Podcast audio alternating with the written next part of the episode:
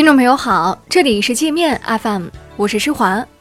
今天是八月二十二号，一起来听听新闻，让眼睛休息一下。首先，我们来关注国内方面的消息。商务部今天表示，中国将于近期公布不可靠实体清单，目前正在履行相关程序。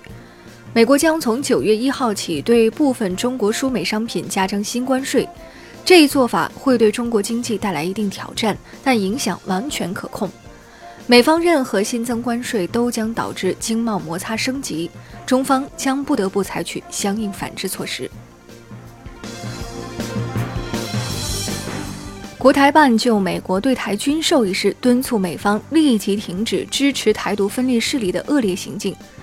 发言人马晓光同时痛斥民进党当局罔顾台湾同胞身家性命，卖身投靠，寡廉鲜耻，执意要将两千三百万台湾民众带上绝路，必将遭到历史的惩罚。中国将制裁向台湾出售战斗机的美国军火商，洛克希德马丁公司是这次对台售武的美国主要军火巨头。在非军事领域与大陆多家企业有业务合作，还成立过合资公司。如果美国军火商一意孤行，他们必将为自己的错误付出代价。上交所二十一号发布科创板开市满月成绩单，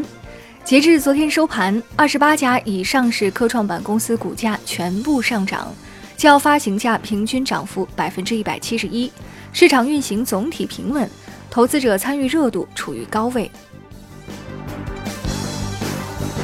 国家卫健委表示，今年将在九百多家医院开展无痛分娩试点，各试点医院采用椎管内分娩镇痛技术，用药剂量仅是剖宫产麻醉量的十分之一，对胎儿影响微乎其微，镇痛有效率达百分之九十五以上，更有利于保障母婴安全。全国工商联发布《二零一九年中国民营企业五百强报告》，华为以七千二百一十二亿元的营业收入再次蝉联榜首，这是华为连续第四年夺得民企五百强第一名。海航集团和苏宁控股分别拿走了第二名和第三名。原籍巴西的广州恒大前锋埃尔克森已获得中国国籍，正式成为一名规划国脚。将代表中国男足出征2022年世界杯预选赛。埃尔克森二十一号晚在其微博上发文宣誓自己是中国人，要用实际行动回报多年来球迷对他的爱和关怀。英国驻港领事馆雇员郑某在深圳嫖娼被抓，被行政拘留十五天。深圳警方曾打算通知其家属，但郑某请求警方为他保密，不要通知家属。事发后，英国政府和港台西方媒体大肆炒作，试图将这起丑闻美化成政治事件。港独暴乱吓跑游客，让香港旅游、酒店、餐饮、零售等多个行业均受重挫，进而导致香港失业率上升，第二季度经济增速创十年来新低。一些酒店由于入住率降低，只能大幅降价，或让员工无薪休假。香港机场管理局开除了两名经理级别的内鬼，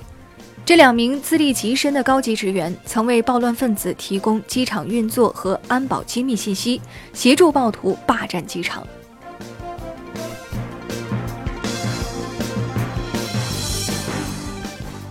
一名内地男子不满英美官员煽动暴乱，在美国驻港领事馆外墙上涂鸦写下“中国必胜”四个字，被香港法官判刑四个星期。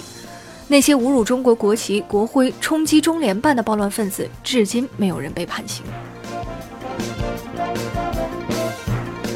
一个在山东打工的东北大兄弟，半年内两次酒驾被抓。第二次被查时，他语出惊人，说：“都怪山东人太热情，东北人又好面子，架不住劝就吹了一瓶啤酒。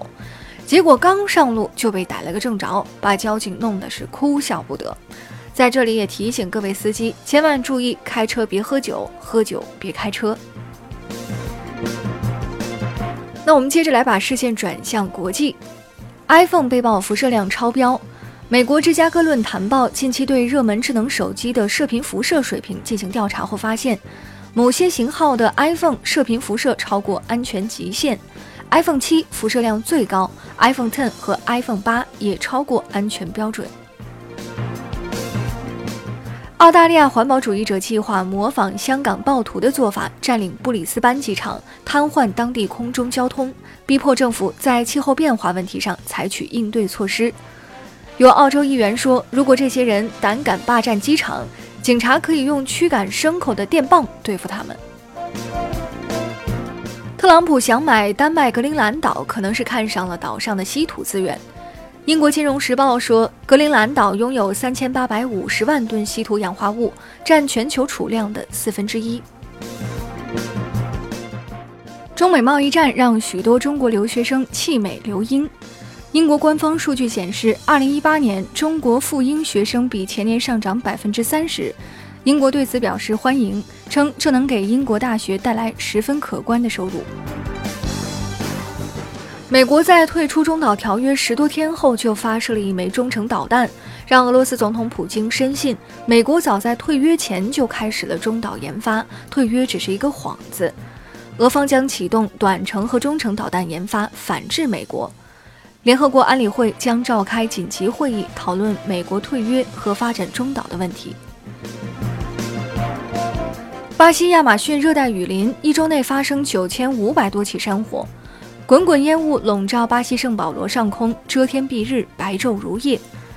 巴西国家研究院数据显示，热带雨林今年以来已监测到超过七万起火灾。计划去亚马逊森林探险的朋友们，小心点儿。那好了，以上就是今天节目的全部内容了。感谢您的收听，我是施华，欢迎您下载界面 App，在首页点击试听，找到界面音频，更多精彩内容等着您收听。